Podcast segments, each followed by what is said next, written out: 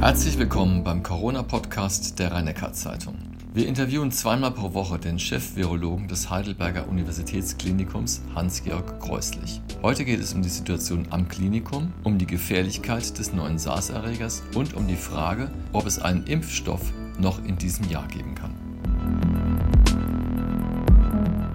Professor Kreuslich, wie geht es Ihnen in der dritten Woche der Corona-Pandemie? Gut, mir persönlich geht's gut. Ich bin gesund. Es ist natürlich sehr intensiv arbeitsam, weil vieles parallel zu regeln und zu koordinieren sind. Aber bisher lässt sich alles mit einer durchaus angeschränkten Betriebsamkeit aber ruhig bewältigen.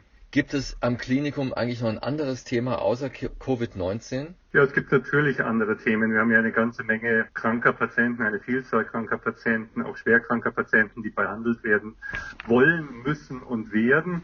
Und wir bemühen uns natürlich intensiv darüber, die äh, Gesundheitsversorgung für alle Patienten am Klinikum sicherzustellen. Selbstverständlich muss man aber auch zu sagen, dass der Betrieb in puncto Gremiensitzungen, auch Berufungsverfahren, der Studentenunterricht und alles weitere sonst weitgehend runtergefahren ist im Moment. Die Uniklinik ist ja bezüglich der Corona-Patientenbetten noch nicht ausgelastet und die Thorax-Klinik hat ja am Wochenende auch drei Patienten aus dem Elsass aufgenommen. Wann rechnen Sie denn quasi organisatorisch mit dem großen Ansturm von Corona-Patienten? Also was wir sehen, ist jetzt in den letzten Tagen, auch gestern, die Zahl derer, die schwerer erkrankt sind und eine intensivere Behandlung benötigen, zunimmt. Wir haben gestern deutlich mehr aufgenommen als in den Tagen vorher. Das ist der Trend eines Tages. Insofern muss man das über einen etwas längeren Zeitraum beobachten, um zu sehen, wie sich entwickelt. Ist aber nicht überraschend, denn wir sagen seit längerem, dass angesichts der zunehmenden Zahlen an infizierten Personen, die wir diagnostizieren in den letzten Wochen, dass dann auch die Zahl der schwerer verlaufenden Krankheiten natürlich zunehmen wird, allerdings mit einer gewissen Verzögerung, weil es immer eine gewisse Zeit dauert, bis der schwerere Verlauf eintritt. Will heißen, wenn wir eine vermehrte Anzahl von Infektionen wahrnehmen, dann können wir bereits vorhersehen, dass in ein bis zwei Wochen danach die Zahl der schwereren Krankheitsbilder zunehmen wird. Ich denke, wir sehen im Moment den Beginn des Anstiegs. Wie stark er ansteigen wird, ist schwer vorherzusagen. Wenn ich das richtig wahrgenommen habe, dann benötigt ein ernsthaft erkrankter Corona-Patient ein Beatmungsgerät so drei bis sieben Tage. Wie lange bleibt denn der Patient überhaupt in der Klinik? Das ist natürlich sehr unterschiedlich. Also wir haben gestern ähm, auch wieder vier Patienten entlassen können, die einige Tage stationär bei uns waren. Wir haben Personen, die aufgenommen werden in einem Stadium, in dem sie sich beginnen zu verschlechtern oder auch von den Laborwerten eine Verschlechterung zeigen, die man, wenn man sie frühzeitig dann auch behandelt und gut betreut unter Umständen von der weiteren Verschlechterung abhalten kann und relativ zeitnah entlassen kann. Wir sehen aber auch Patienten wie alle anderen Kliniken, die über mehrere Wochen beatmet werden müssen. Äh, insofern ist es sicher individuell unterschiedlich, je nachdem, wie schwer der Verlauf ist.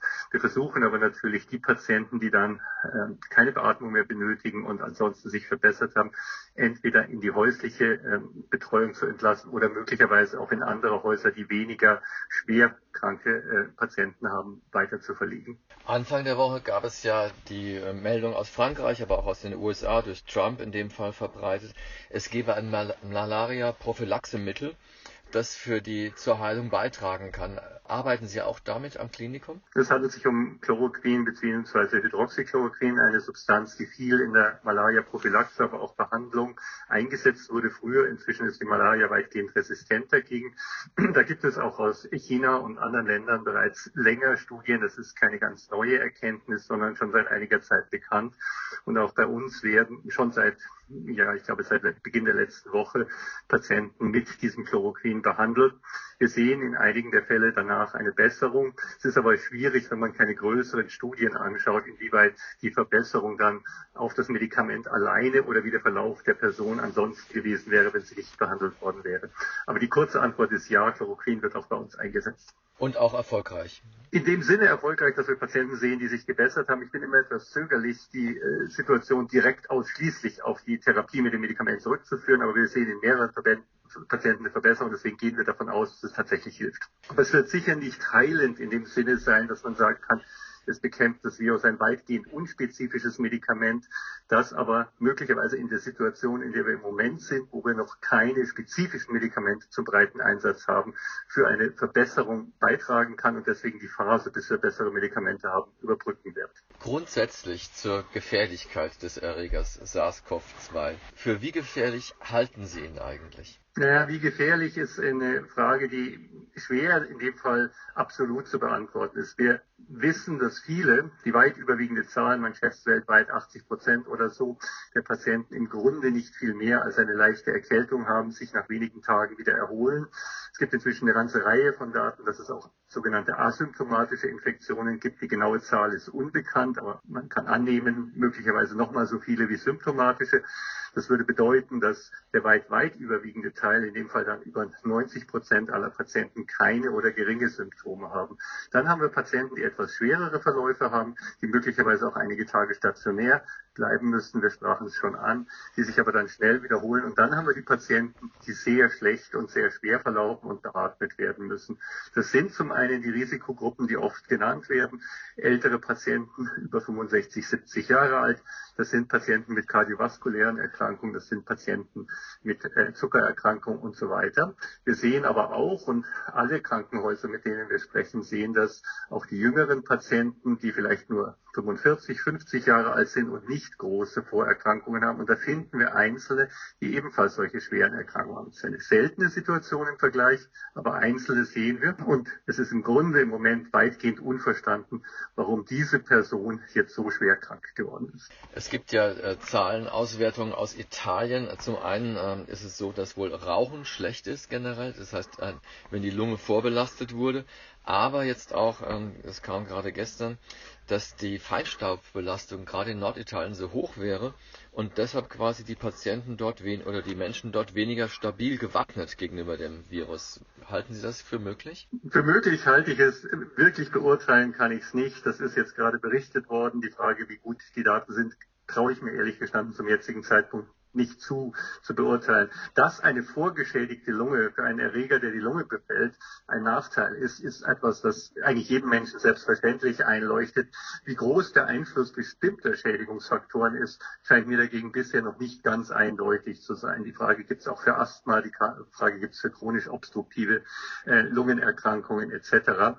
Also kurz gesagt würde ich annehmen, dass jede vorgeschädigte Lunge einen Nachteil hat gegenüber einer gesunden Lunge. Wie groß aber die einzelnen Schädigungen Beschäftigungsparameter tatsächlich oder wie sehr sie den Verlauf beeinflussen, scheint mir zum jetzigen Zeitpunkt noch nicht so eindeutig geklärt. Ab welchem Zeitpunkt rechnen Sie eigentlich mit einem Impfstoff, der auch flächendeckend eingesetzt werden kann?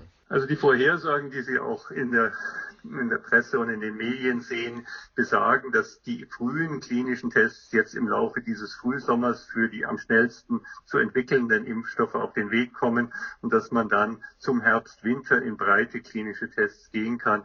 Das würde eine Schätzung zum, ähm, sagen wir mal, Frühjahr, also in etwa einem Jahr, wenn alles erfolgreich verläuft, an, annehmen lassen.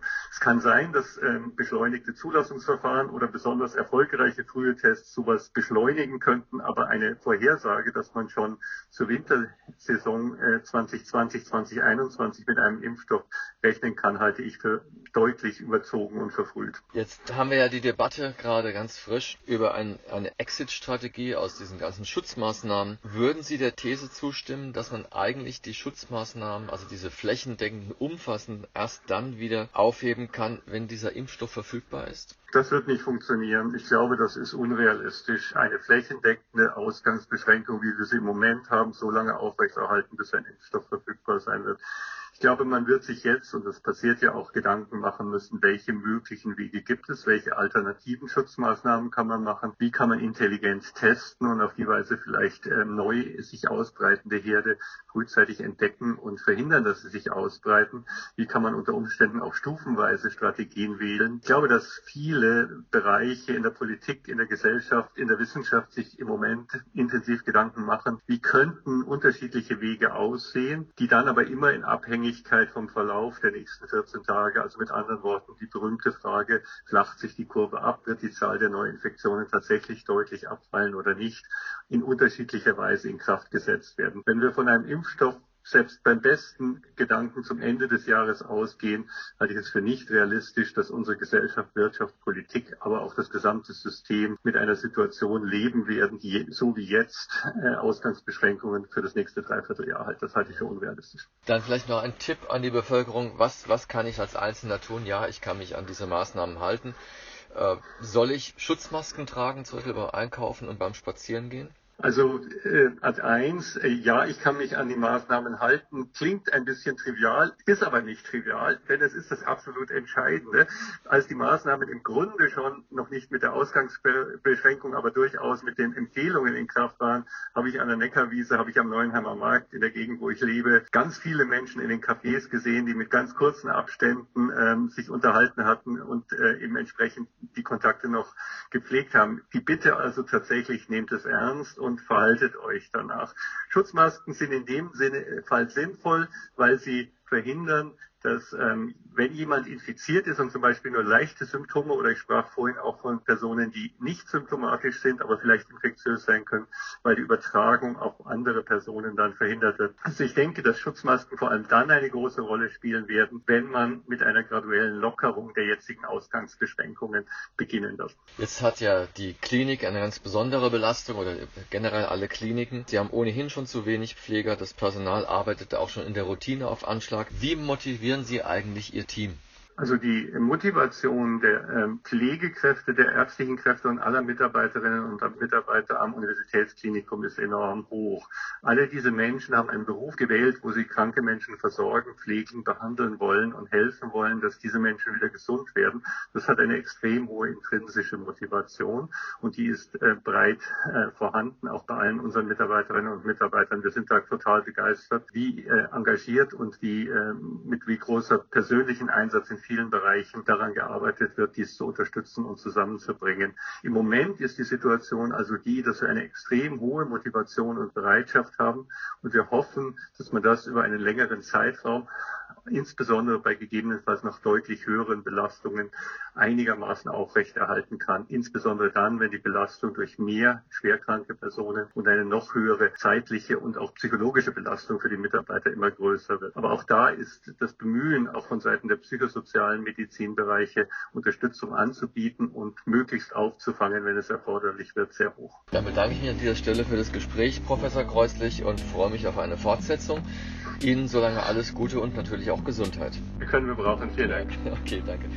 Das war die erste Folge des Corona-Podcasts der Rheinecker Zeitung mit dem Heidelberger Virologen Hans-Georg Kreuslich. Die Fragen stellte Klaus Welzel. Die nächste Folge können Sie am kommenden Mittwoch hören.